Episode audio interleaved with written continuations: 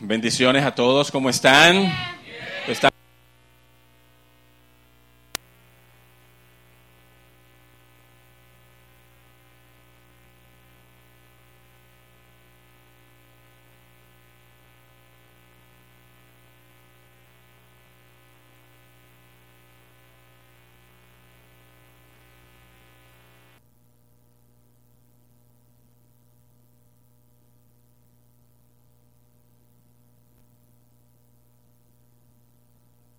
¿Verdad? Hay un amor y un aprecio desde hace muchos años, porque Fausto me invitaba desde que yo era chiquito. Sí, y nos conocemos de hace tiempo. Y la verdad que hay un aprecio súper especial por Fausto y Noelia y toda su familia. Y es recíproco también, sí, yo sé que eh, compartimos eh, Fausto y yo en nuestros primeros años eh, trabajando en el Ministerio Juvenil hace muchos años atrás.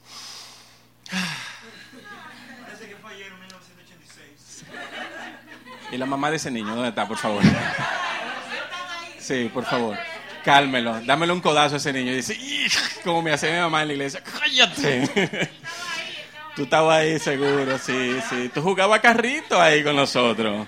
Bien, reciban un saludo de mi esposa Oricele, de mi primera esposa. Tenemos 18 años ya casados, la primera y la única hasta ahora. Espero que así sea siempre.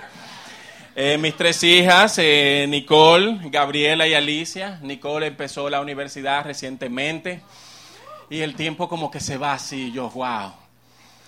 Y ya yo tengo preparado una escopeta y una pala. El que se atreva lo mato y lo entierro ahí mismo, ¿oyeron? Sí, así es. El teléfono suena en la casa y yo ni lo cojo. A mí no me llaman aquí en esta casa. Oye, cojan el teléfono. Pero papi, que a mí no me llaman aquí para yo decir, un momento, no, eso a ustedes que la llama para preguntarle cómo está. Y, cuelga tú primero, cuelga tú primero. Y con el celular todo el tiempo. Déjense de eso, sí. Tienen una agenda más apretada que la mía y de Oricel. Y yo, chofer de Uber, sí, todo el tiempo. Y ¿para dónde tú vas? Pero tú no me lo dijiste. Ah, pues yo no te lo tengo que decir. Yo me voy a juntar con mis amigas hoy. Así es. E, esa es Nicole. Gabriela, por igual también. Gabriela, ella tiene 16, me da por aquí, señores muy atlética a ella, le gustan los deportes todo el tiempo, sí, es una competidora hasta para hacer las cosas en la casa, sí, sí, sí, va a competir, el que lo haga primero. Y tengo a Alicia, que nació en el País de las Maravillas, por eso le pusimos ese nombre, Alicia. Y Alicia es una negociadora excelente, todo lo quiere negociar, todo lo quiere negociar. Alicia, ¿usted de castigo? Mira, papi, eso no es así yo voy a asumir el castigo siempre y cuando... Y yo, oh, pero espérate, ¿quién te dijo a ti que tú eres democracia? Eh, yo soy tu papá, ese es el problema, que ustedes siempre dicen que porque ustedes son los papás, tienen que, eso no puede ser así. Y así estamos con Alicia, ¿verdad? Que todo es una negociación. Y así me doy cuenta que yo tengo tres comportamientos en la casa. Tengo una compasiva, que es Nicole, tengo una competidora, que es Gabriela, y tengo una negociadora, que es Alicia. Y nosotros los padres tenemos que aprender a jugar esos tres roles. ¿Alguien es padre aquí? ¿Quiénes son padres? ¿Sí? ¿Alguien aspira? O prepárese, que eso no es fácil. Primero te dan el título y después tú haces la carrera. Qué cosa, ¿eh? Y así estamos nosotros. Igual que el matrimonio, nosotros tenemos nada más y nada menos que 18 años casados. Sí, 18 años. ¿Alguien tiene más de 18 años? Sí, sí. Eh, ¿Verdad? Después de los 10, ¿verdad que uno celebra aniversario? Uno celebra la capacidad de aguante. Mi amor, 31. Vamos a hablar al, salida, a ver cómo que se llega ahí. Y uno dice, ¿y cómo es? ¿Y cómo es? Y, mi amor, llegamos a 18, no lo puedo creer. Y así es. Así que el que aspire a casarse, fíjense que dice, el que haya esposa, haya el bien. No dice eso del hombre. El que haya esposa, haya el bien y la benevolencia de Jehová. ¿Y la mujer que encuentra? Nunca he entendido eso. ¿Y nosotros qué somos? Aún en la boda, en un parapeto ahí tirando fotos. Ven, ponte aquí. Y la novia, eh, pero uno está de nada, de nada. Eso lo aprendí yo de Wellman. Eh. Esa es la realidad. Qué bien, así que nos sentimos en confianza, nos sentimos aquí entre amigos y qué bueno compartir otra vez la palabra con ustedes. Y estamos hablando de una serie Enemigos del Corazón, Enemigos del Corazón. Cuando eh, pensé en este tema eh, y, lo que la serie que estamos hablando, eh, muchas cosas llegaron a mi mente después de orar, después de pedirle la dirección a Dios. Y vamos a hablar hoy del enemigo del corazón llamado la avaricia. La avaricia. ¿Algún avaro aquí? ¿Dónde están ellos? ¿Sí? Sí, ok. Bueno, cuando diga algunos sinónimos, entonces vamos a ver si aquí hay alguna de esas gente. Entonces, la avaricia. Un enemigo del corazón que está como ahí a veces medio escondido. Y mi experiencia hablando de este tema a veces de, finanzas, de estos temas de, finanzas personales, de acuerdo a la palabra de Dios y todo eso, me doy cuenta de que a veces esas cosas como que están ahí y nosotros no las atendemos. ¿Por qué hablar de la avaricia? Para hablar de este tema, primero debemos saber su significado. Si usted busca en Google ahora mismo, va a ver la siguiente definición. No lo busque, yo lo busco por usted. ¿eh? Afán de poseer muchas riquezas por el solo placer de atesorarlas sin compartirlas con nadie. Eso es avaricia. Es el afán de poseer muchas riquezas por el solo placer de atesorarlas sin compartirlas con nadie. Yo no sé lo que tú empiezas a pensar cuando dices, ah, bueno, porque eso es algo muy serio. Aquí estamos entre creyentes, entre hermanos. Eso no puede existir aquí, ¿verdad que no? En un lugar donde hay personas santas, arrepentidas y lavadas por la sangre de Cristo. La avaricia no debe existir. Vamos a ver. Vamos a ver dónde está, dónde puede estar. Yo no estoy diciendo que esté, pero puede, quizás, a lo mejor. Porque uno relaciona la palabra avaricia con riquezas y no necesariamente es así. Y yo voy a poner una palabra clave en esta definición de avaricia y es el afán, el afán. ¿Se recuerdan cuando le voy a hablar del afán y la, ansiedad de querer, querer, querer, querer conseguir algo, tener algo, tener algo? Y aquí la definición utiliza la palabra afán, ya que para mí una persona que se afana por tener riquezas para no compartirla con nadie no, no es aquella que necesariamente la ha conseguido. Puede ser que una persona sea avariciosa o avara y ser pobre, no tener cosas materiales. Y sigue siendo avara. Sí. Vamos a ver algunos ejemplos y vamos a ver algunos sinónimos de la palabra avaricia. Por ejemplo, sinónimos de la palabra avaricia. La primera y la más conocida es la palabra tacaño. ¿Sí? Tacaño. Dale un codazo y tú un tacaño al lado, dale un codazo, sí. Oh, ahí está. Tacaño. Mezquino egoísta, sí. Pero también, como también hay otras palabras, codicioso, miserable, envidioso, y alguna palabra como más sonroñoso, rapiña, agarrado, tiñoso, como dicen por allá por Duvel, muchacho. Codo, vaquero, porque no desenfunda a tiempo. Sí. Y le dicen también el gallo, ¿por qué? Porque nada más pica, pero no pone. Porque no pone, ese es el gallo. Todo eso es una persona avara, pero mejor conocida como el tacaño. Esa es la que más ah, se parece. Algunos, en vez de decir tacaño, dicen, no, yo soy administrado en los gastos. Sí. Soy una persona muy controlada para gastar. Si eso es lo que tú eres un buen tacaño, déjate de cosas. Entonces, cuando hablamos de alguien que es avaro, es aquella persona, y yo voy a utilizar esta ilustración, hemos eh, visto en la palabra de Dios acerca del mar muerto, y es un lugar geográfico, y se dice que en el mar muerto fue donde estuvo Sodoma y Gomorra y que cayó fuego y azufre. Bueno, el mar muerto es rico en minerales. ¿Por qué? Porque el mar muerto solamente entra, pero no sale nada. O sea, el mar muerto es la mejor ilustración para representar un tacaño, que tiene mucho y no da nada. ¿Qué vive en el Mar Muerto? ¿No hay peces? Nada. Tiene muchas cosas, muchas propiedades materiales y minerales, pero no vive nada. A diferencia de un río, que fluye el agua, es dulce y refrescante y hay vida en el río. Es la mejor ilustración, a lo contrario que es una persona generosa. ¿Entienden la diferencia? Entonces a veces decimos, ah, no, porque el mar muerto, que es el mar muerto es una mejor ilustración para mí de lo que es un buen tacaño, que tiene muchas cosas, que tú puedes usarla de él, pero nunca te va a dar nada que tenga vida. Y asimismo es un tacaño, un avaro, que no tiene vida en sí mismo. No es solamente tacaño con las cosas materiales, sino también que aquella persona avara es difícil hasta para dar cariño y aprecio. Sí, también una característica aún mayor. ¿Y por qué? Porque no apelamos a la práctica, apelamos a un daño del corazón, a un problema interno que puede ser que cultivemos con el tiempo y eso nos carcome.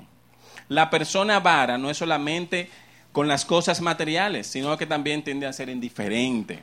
El problema del avaro es que pone sus fuerzas en las cosas materiales cuando debería poner sus fuerzas y esperanzas en las cosas de Dios, que son las que verdaderamente tienen propósito y las que van a retribuirte para ti ganancia en la vida eterna. Y nosotros vamos a utilizar tres ejemplos bíblicos aquí de tres personas para ilustrar esta, este tema de la avaricia como enemigo del corazón y entender que este problema puede eliminarse de raíz de tu corazón y empezar a vivir una vida fructífera si nos ponemos en, la en las manos de Dios. Así que si usted tiene su Biblia ahí, yo voy a leer los versos, claro está, pero también vamos a, compartir y vamos a, utilizar estas tres ilustraciones. Lo primero que tengo que decir es que la avaricia te engaña, engaña tu corazón. La avaricia engaña tu corazón. ¿Cómo te engaña la avaricia a tu corazón. Y la primera ilustración la tenemos en el libro de Génesis capítulo 13, en un personaje de la Biblia llamado Lot. Pues déjame hacerle un poquito acerca de la historia de Lot. ¿Bien? ¿Han escuchado de ese personaje Lot? ¿Sí? ¿Sí? Lot. A Lot. ¿El Lot? Ya, ok. El Lot Lot. Ya, ok. Entonces, este personaje era sobrino de Abraham. Abraham tenía mucho cuarto, tenía una riqueza, tenía mucho dinero. Abraham tenía mucho dinero. Bueno, lo que pasa es que eh, era sobrino de, Abraham y cuando Abraham salió de su tierra y tu parentela, porque el Señor le dijo, sal de tu tierra y tu parentela, le dice, Lot, ven, vámonos. ¿Para dónde? No sé, pero vámonos. Vente. Bueno, pero dice Lot, pero Abraham tiene mucho cuarto, puede ser que me vaya bien con él. Déjame irme y se sintió en confianza. La verdad que Lot se enriqueció estando junto a Lot. Y yo voy a leer en Génesis 13, de 9 al 10. Y dice, ¿acaso hay una, hay, hay una situación, hay un pedazo de, de, la vida de Lot y Abraham cuando ellos empiezan a tener problemas por un tema de espacio y un tema económico? Y dice que la gente de Lot empezó a tener problemas con la gente de Abraham. ¿Bien? Y Abraham que no era para nada avaro, y vemos un comportamiento avaro de Lot, dice, Abraham le, dice a Lot, mira, mira, mira, mira, yo no salí para tener problemas con nadie, así que vamos a hacer algo, vamos a separarnos, vamos a acabar esto aquí mismo. Y yo te lo voy a poner fácil. Y lo llevó a un lugar y le dice, mira para allá. Si tú miras hacia la derecha y quieres ir para allá, toda esta es la tierra que Dios nos ha dado. Si tú quieres irte para la derecha, yo miro a la izquierda. Si tú quieres irte para la izquierda, yo miro a la derecha. Y en el verso 9 y 10 es ahí donde vemos el comportamiento avaro de Lot. Y dice, cuando Abraham le pregunta, ¿acaso, ¿acaso no tienes ante ti toda la tierra? Te ruego que te apartes de mí. Si te vas a la mano izquierda, yo iré a la derecha, y si te vas a la derecha, yo iré a la izquierda. Y dice que Lot levantó sus ojos y vio que toda la llanura del Jordán era de riego. Y Lot estaba así como, wow. Y puso una cara así como de angurria, esto está muy chulo. Y se pone a ver, oye, pero, y, yo puedo elegir. Me imagino que Lot le dice, pero yo puedo, ¿tú estás seguro? Sí, a lo que tú quieras, no te apures. Yo hago, si tú te vas a la derecha y voy a la izquierda, aquí no vamos a discutir por eso. Y Lot levantó sus ojos. Génesis 13:10. Lot levantó sus ojos y vio que toda la llanura del Jordán era de riego como el huerto del Señor, así toda bien chévere, un jardín hermoso, río para bañarse ahí, todo bien, agua fresca, mucha grama, todo, algo así como, como el Cibao. Eh, algo así, no tanto, pero algo así. Okay era como la tierra de Egipto. Ah, espérate, ya lo estamos asimilando a algo también de corrupción, ¿verdad? Egipto. Bien. Y en dirección de Zoar, antes de que el Señor destruyera a Sodoma y a Gomorra. Entonces, para terminar en la historia, dice que él se fue a ese lado y fue poquito a poco poniendo sus tiendas hasta llegar a Sodoma y Gomorra. Bien. Y se metió ahí. Más adelante hay otros versos que dicen que Lot cuando llegaron los ángeles a destruir Sodoma y Gomorra, que al finalizar la tarde, entrando la noche, Lot estaba en las puertas de la ciudad. Las puertas de la ciudad es donde se mueve el centro comercial de la ciudad, que de día es un buen centro comercial, pero de noche es como un protíbulo. ¿Sí? Corrupción total. Sí. Por ejemplo, aquí tenemos el centro de los héroes. De día el centro de las legislaciones de este país. De noche, ¿qué? No me diga. Sí. Lo mismo. Pareciera ser como que todo eso, tanto de día y de noche. Entonces, él estaba ahí. ¿Qué hacía Lot, un hombre de Dios, en un lugar de corrupción? La avaricia lo fue llevando y llevando, tanto así que los ángeles tuvieron que agarrar por la mano y le dice, vámonos. Y él decía, pero llévame a esta ciudad cerquitica, para que no me, porque yo quiero como está aquí. Estaba tan apegado, tan apegado a lo material, que él mismo se fue engañando poco a poco hasta que su final fue un final de ruina total. La avaricia engaña tu corazón. Tu corazón puede sin querer percibir que en las posesiones materiales todo es bueno. No tengo ningún problema con las cosas materiales. Es mejor tener dinero que no tenerlo. ¿Cuánto dicen amén? Sí. Claro, mejor tener cuarto que no tener cuarto. Ahora, ¿qué tan apegado estoy? Raíz de todos los males es el amor al dinero, a las cosas materiales. Lo que le pasó a Lot fue un engaño de su propio corazón hacia las cosas materiales que lo llevó a la ruina cuando Sodoma y Gomorra fueron destruidas. ¿Ustedes se dan cuenta cuál es el comportamiento? No es un asunto de que, no, yo no soy avaro. No, yo no soy así. Pero cuando entra por mis ojos las cosas materiales, oh, por mira, se ve bien. Sí, yo quiero esto, chin a chin. Y poquito a poco voy entrando en este engaño. ¿Qué dice Jeremías 17, del 9 al 11?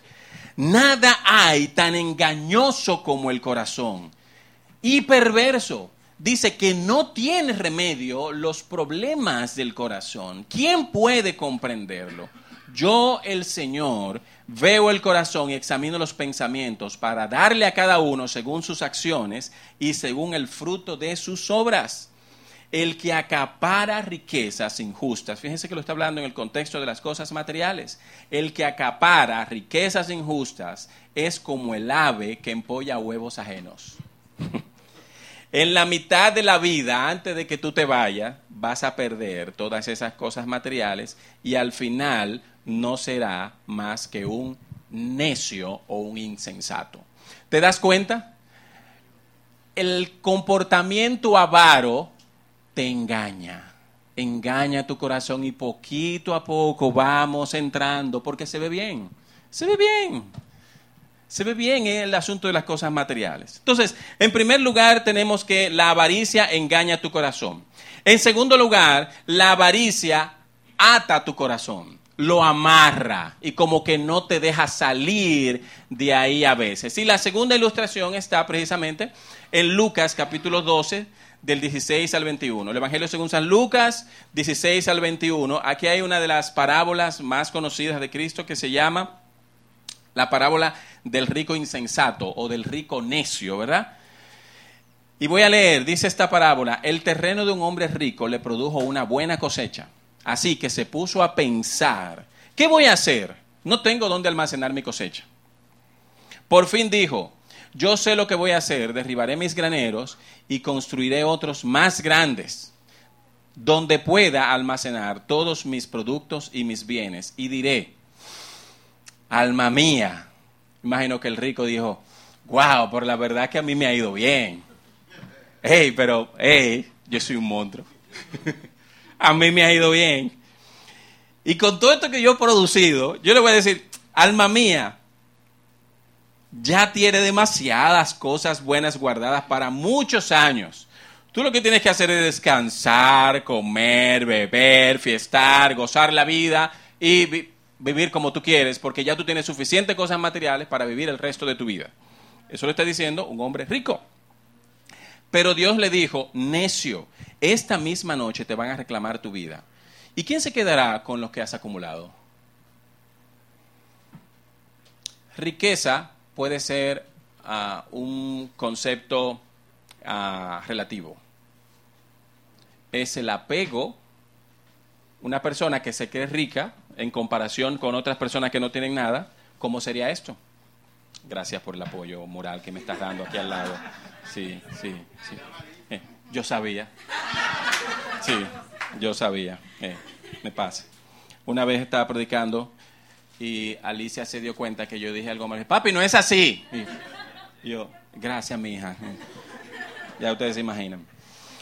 Así le sucede, dice el verso 21, al que acumula riquezas para sí mismo en vez de ser rico delante de Dios, dice este verso. Entonces, la riqueza es un pudiera ser un término relativo. Yo no quiero hablar de, precisamente de riqueza, sino del comportamiento que puede venir asociado. El problema del hombre rico no era la riqueza en sí. Yo me atrevería a pensar que la mayoría de las personas que estamos aquí nos hace bien la idea de tener riquezas, producir mucho dinero y tener la vida resuelta. ¿Verdad que sí? ¿Verdad que sí? Claro que sí. A mí me gustaría esa idea. Y decir que cuando yo llegue a los 65, que falta mucho, muchísimo, créanme que sí, faltan mucho, yo decir, wow, eh, puedo vivir sin tener que decirle a mis hijas que, me, que atiendan a este viejito que se está cayendo. No, nada de eso sino que yo pueda tener, entre comillas, la vida resuelta hasta que el Señor me llame a su presencia. La vida resuelta. Ahora, el problema del hombre rico no era la riqueza. ¿Sabe qué? cuál era el problema del hombre rico? El excedente. Sí, el excedente. Él, dice, él había producido tanto que tenía demasiado excedente y en vez de compartirlo, se quedó con él. Y esa era su intención, una intención que, ¿dónde nace? nace en el corazón. Y muchos jóvenes hoy en día dicen, cuando yo trabaje, yo voy a ganar mucho dinero. Y no es verdad que yo lo voy a compartir con nadie, después que yo me fajé como un león, ¿verdad? Como el lenguaje dominicano como, como medio animal, como un león, como un toro, como un burro, como no sé cómo decir, porque como que como como sí, eh, ese hombre me tiene chivo, sí. Eh, mira esa mujer, es una cacata esa mujer, sí. Ese hombre como que medio culebra, como que se veía, sí, sí, Exactamente, te das cuenta, el lenguaje dominicano como medio animal.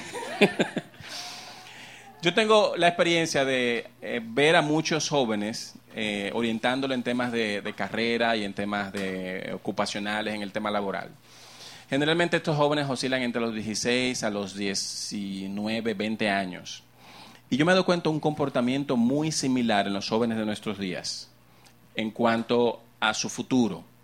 Y confunden la ambición con lo material.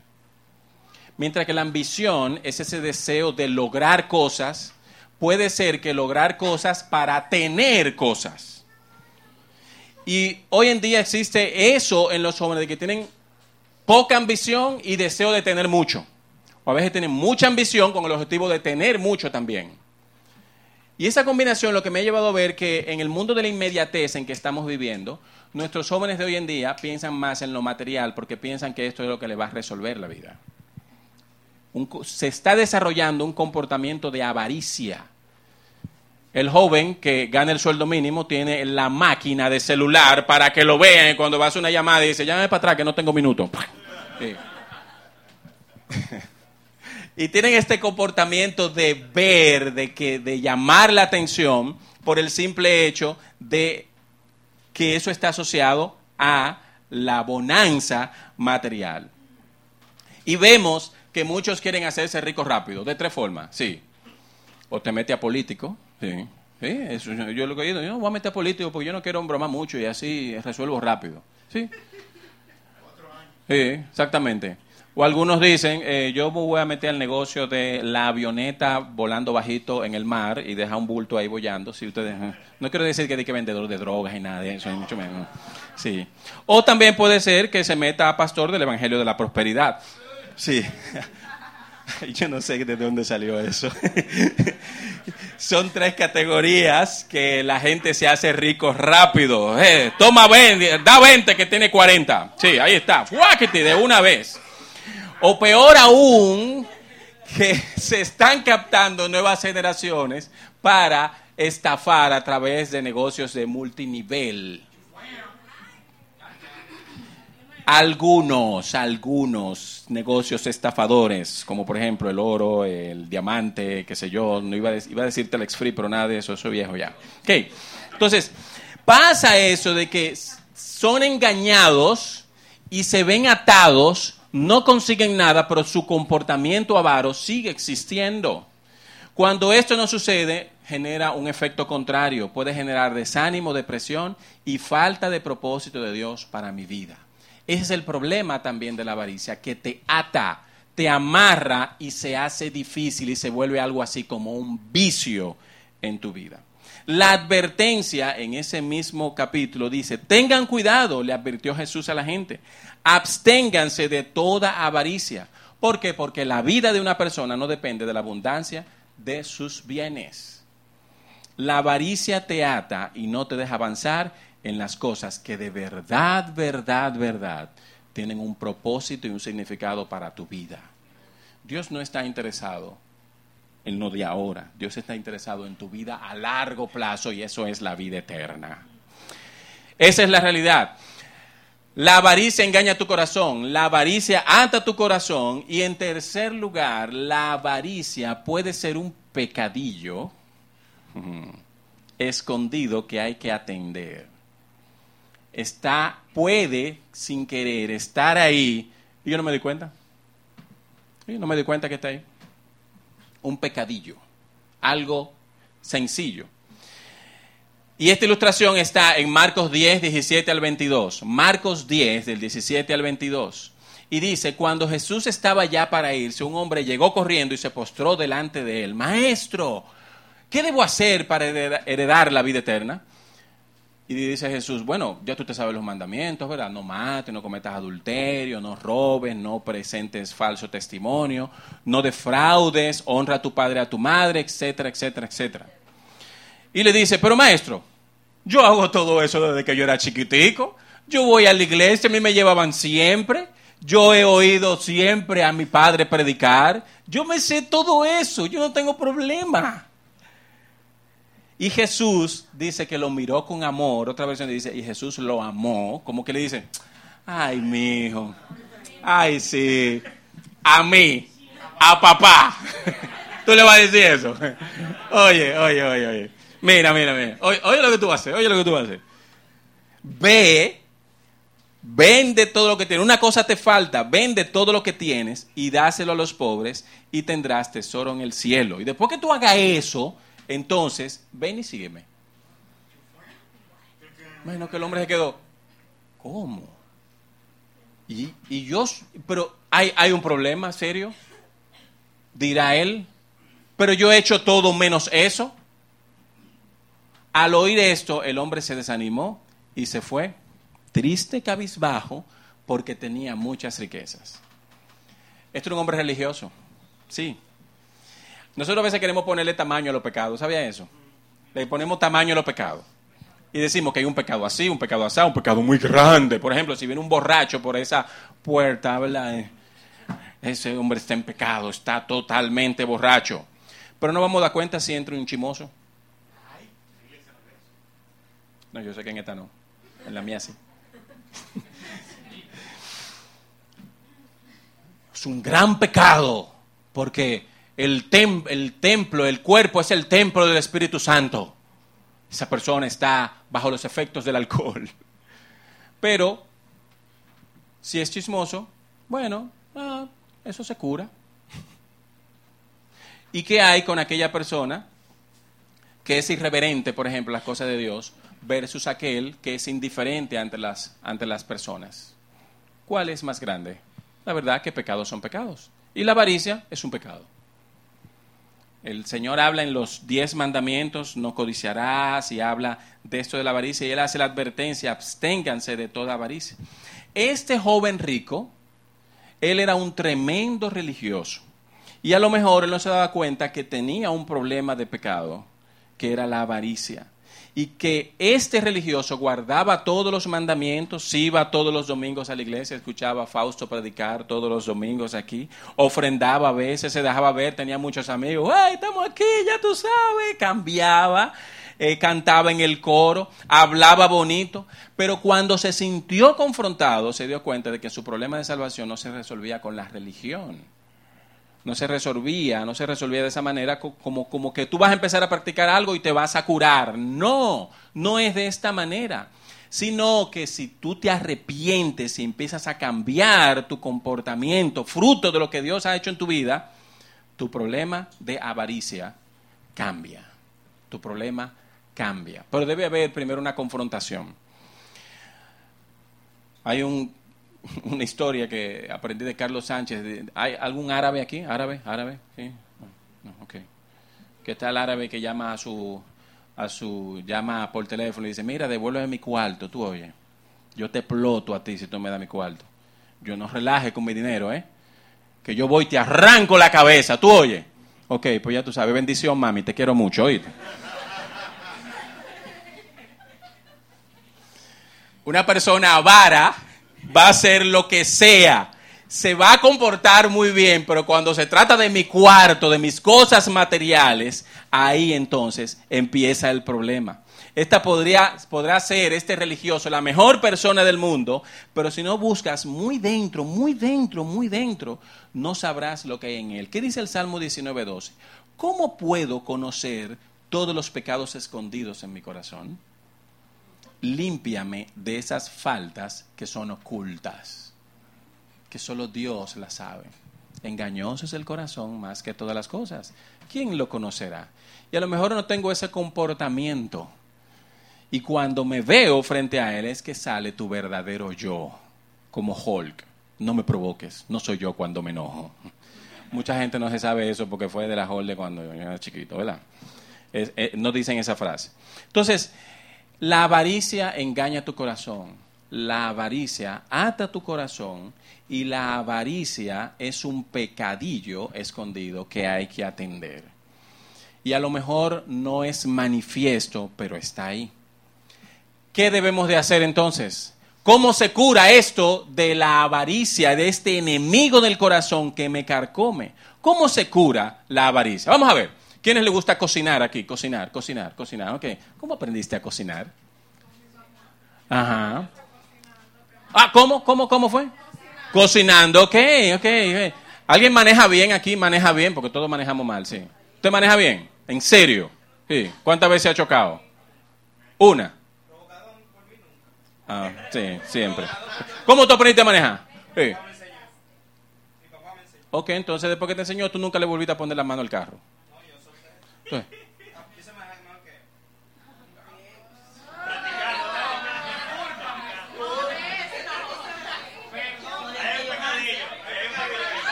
Hay un pecadillo, pecadillo, sí. Ayúdalo, ayúdalo. Lo que pasa, señor, es que él está orgulloso de su humildad. ¿Cómo tú aprendiste a manejar? Manejando. ¿Cómo aprendiste a cocinar? Cocinando. ¿Cómo uno aprende a bailar? Bailando. ¿Cómo tú aprendes a dar? Dando. Ahí está. ¿Cómo se cura la avaricia? Dando. Empieza a dar. Ahora, fíjense cuál es el problema.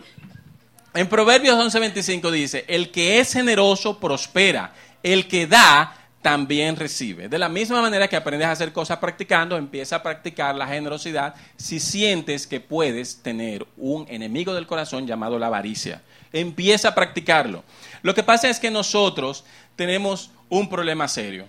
Analice la manera como usted ora. Y fíjese que uno dice, Señor, dame ayúdame, bendíceme, provéeme. Es como la oración del chivo, me, me, todo el tiempo. Así le decimos la oración del chivo. Pero uno dice, Señor, soy avaro, quítame eso. ¿Te ha orado así alguna vez? Señor, yo soy como medio chimosito. Yo me he dado cuenta de eso. Señor, yo soy como medio clectómano. No, yo que soy un ladrón. Eh, eh. Yo lo que soy, Señor, mira, yo digo palabras deshonestas, tú lo que tú un malapalabroso. ¿Entiendes? Creo que eres un mal hablado. Entonces decir, Señor, quítame esto. Entonces, para curarse de la avaricia debes practicar lo contrario. Y el Señor va a bendecir tu corazón, va a transformar y posiblemente transforme otras cosas también. Entonces, para cambiar este comportamiento debo utilizar lo contrario, empezar a dar, empezar a compartir con el que más lo necesita. Y en segundo lugar, confiesa a Dios tus problemas y Él te ayudará. Dice en Marcos 10, 27, para los hombres las cosas son imposibles, pero no para Dios, porque para Dios todas las cosas son posibles. Cierra tus ojos ahí y quiero orar en esta mañana y pedir, Señor, no sé si puede haber algo oculto en mi vida, en mi corazón que no conozco. Son tantas cosas, Señor, son tantas cosas que día tras día, Señor, debo presentártelas a ti. Señor, tú me conoces, pero también, Señor, tú sabes que yo te amo, yo quiero hacer las cosas bien para ti. Así que te pido, Dios mío, que tú me ayudes. Y si hay algo oculto, algo que me domine, que me ate, que me engaña, ayúdame a verlo. Ayúdame a transformarlo. Que seas tú que lo transformes, Señor, en mi vida. Que yo sea una nueva persona. Y que este enemigo del corazón, Señor, pueda ser quitado y pueda manifestar a otros que me rodean lo que tú has hecho en mi vida. Gracias Señor por tu palabra. Son bendición a nosotros. Bendice a cada uno de una manera muy especial en el nombre de Jesús.